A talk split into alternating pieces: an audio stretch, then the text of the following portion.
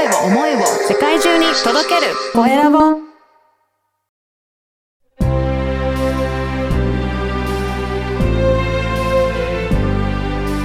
経営者の志。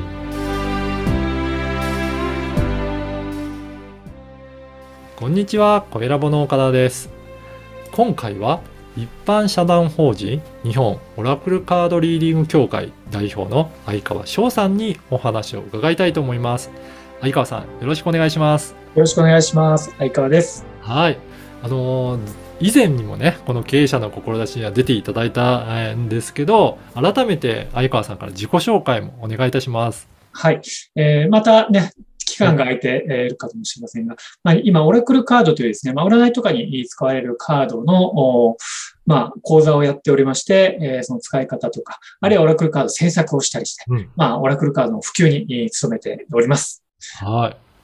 これ、そうですよね。あの、以前も、えっ、と、何度か、あの、ご出演いただいたりとかして、いろんな方ご紹介いただいたんですが、いろんなオラクルカードってあるんですが、新たにいろいろオラクルカードも作られたりとかされてそうるんでか？なんですすよ。やっぱり、えーまあ、ライトワークスっていうところが、まあ、メインどころになって、こう、オラクルカードって発売されてて、はい。えー海外のものをこう翻訳して、えー出しているのが、海外のものがまあメジャーなんですけれども、まあ、日本人が作ったものもあったりして、うん、で、こういろいろやっぱりこう自分で作ってると、あ、こういうのが欲しいなとか、あ、こうこうしたらいいななんていうのが出てきてですね、はい。あじゃあこういうふうにして作ってみよう。で、やっぱりこう絵を描く人をね、見つけてきて、まあ、はい運命的なこう出会いみたいのがありましてですね、あの、作ることに、ができるようになったというところです。そうなんですね。あの、改めてなんですが、そのオラクルカード、まだ、あのあまり知らない方ももしかしたらいらっしゃるかもしれないので、どういったカードなのか、ちょっとご紹介してもらってもいいですか、はい。まあ、占いで、まあ、YouTube からあタロット占いされてる方が、まあ、使ってるのを見て、あ、オラクルカードってあるんだっていうふうに知って、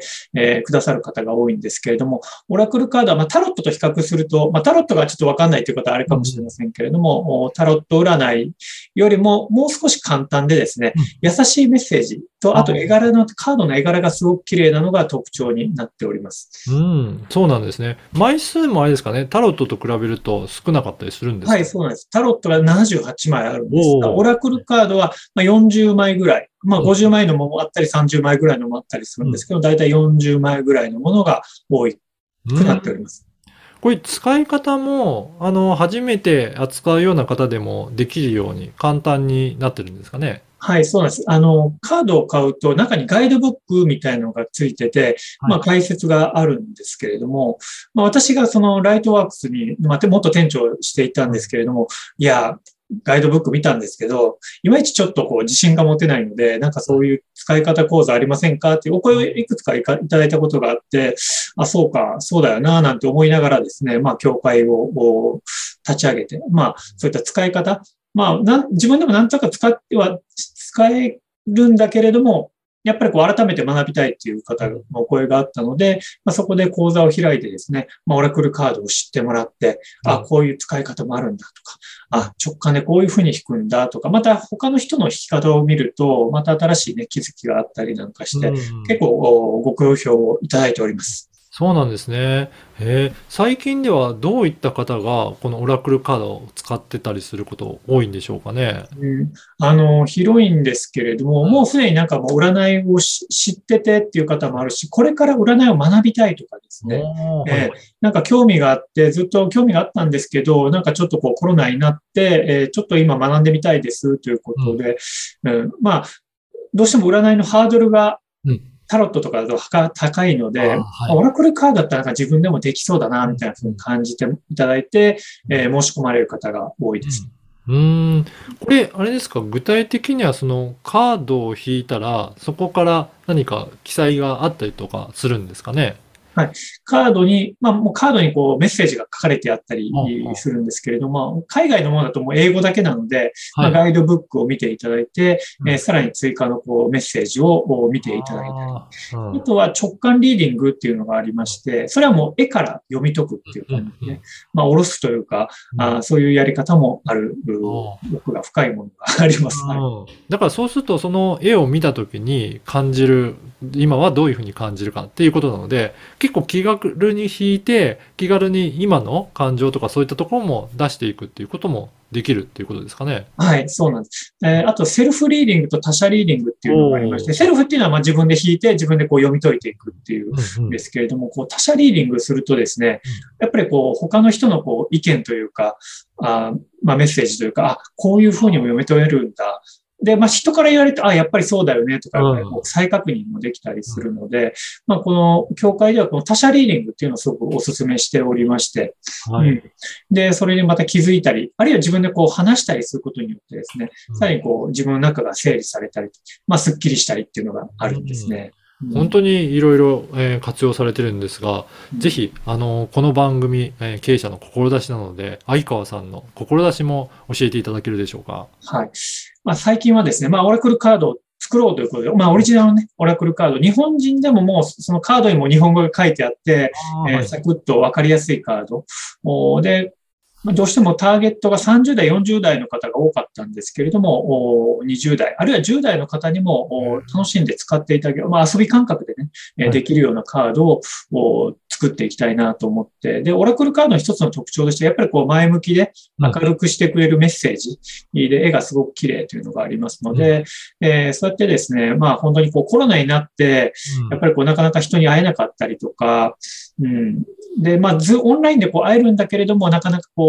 ね、こうスイッチ切っちゃうともう終わっちゃうわけなので、そうですね。改めてこう自分からポジティブにこうね、人に会会っていくとか、話していく、そういう場を作っていけたらなというところで、協会をやってですね、まあこういった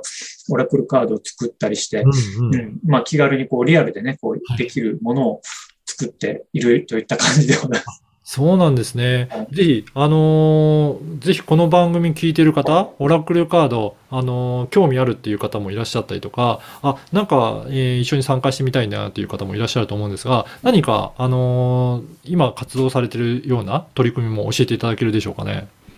取り組みです。そうですね。まあ、協会の方で、うんえーこの使い方講座、あーまあ、この、もちろんオリジナルで使った講座もあるんですけれども、うんうんこういった講座もありますし、はいまあ、全くいや、初めてで、そういったスピリチュアルのこと全然疎いんですっていう方もですね、まあ、分かっていただけるようにですね、こう、いろいろお心理学的な視点からとか、あるいはまあもちろんスピリチュアルのね視点も入れながらお伝えしております。わはい。ですので。あの、お気軽にぜひ。ね問い合わせいただければと思います。そして、あれですかね、あの、クラウドファンディングも今までもやられていて、これからもやっていくっていうふうにお伺いしたんですが、はい。ぜひそのあたりも教えていただけるでしょうか。ありがとうございます。はいえー第1弾はですね、コネクトフルネスオラクルカードという作らせていただきまして、それはですね、やっぱりこう、つながりを深めるということで、まあ、人間関係をもう少しちょっと見直そうっていうところで、えー作らせていただきました。で、第2弾がですね、まあ、2ヶ月ぐらい前に、あの、終わりまして、このハッピーさんカード、コミュニケーションカードということで、うんまあ、トランプとしても使えるし、オラクルカードとしても使えるということでですね、まあ、トランプで遊びながら、あーもう会話もね、弾むというような感じで作らせていただきました。で、第3弾が今実は仕込んでおりまして、今度はですね、えー、竜神様のカードというのを、ええねはいはい作るということで、もちろん僕一人じゃなくって、その共同作者の方もいらっしゃるんですけれども、もうそういった方たちとですね、えーよりこう、スピリチュアルをまあ身近に感じてもらったり、楽しんでいただいたりとかですね、少しでもこう明るい気持ちになっていただけたらなと思って、えー活動をやっております。そうなんですね。この竜神様っていうのは、そのカードにそういったところがあの記載されてるっていうことなんですか？そうですね、いろいろな竜神様が出てきて、ええ竜神様が出たときは、まあ、例えばこの神社行くといいよとかですね。はい。まあ今、ちょっと言えないこともあるんですけれども、うんはい。あの、いろいろこう、計画しております。じゃあ、これ、今、あの、作られて、もう、あれですか、いつからクラウドファンディング開始しようっていうようなことは決まってたりするんでしょうか？そうですね。うんえっ、とね、大体下準備はできつつあるんですけれども、2月ぐらいにですね、はいえークラウドファンディングのキャンプファイヤーの方で、はい。えー募集というか公開させていただけたらなと思って、えー頑張っております。あ、そうなんですね。ぜひぜひ、あのーそういった時期にもいろいろ協力えーしたいなという方は、ぜひ、えー協力いただければと思います。あの、そういった時に情報とかってどういったところを見ると、あの、発信されていらっしゃるんでしょうかね？えっ、とですね、YouTube もやっておりますし、アメブロともやってるし、ホームページもあるんですけれども、はい。わかりました。はい。うんアメブロが一番かなと思います。あと YouTube。YouTube とかも。はい。オラクルカード相川で調べ、ググっていただければ出てきますので。はい。はい、ありがとうございます。あの、このポッドキャストの説明欄にも URL を掲載させていただこうかと思いますので、はいぜひ興味あるなということは、方がいらっしゃいましたら、ブログなんかもチェックいただければなと思います。はい。えー今回はですね、一般社団法人日本オラクルカードリーディング協会代表の相川翔さんにお話を伺いました。相川さん、今回もありがとうございました。ありがとうございました。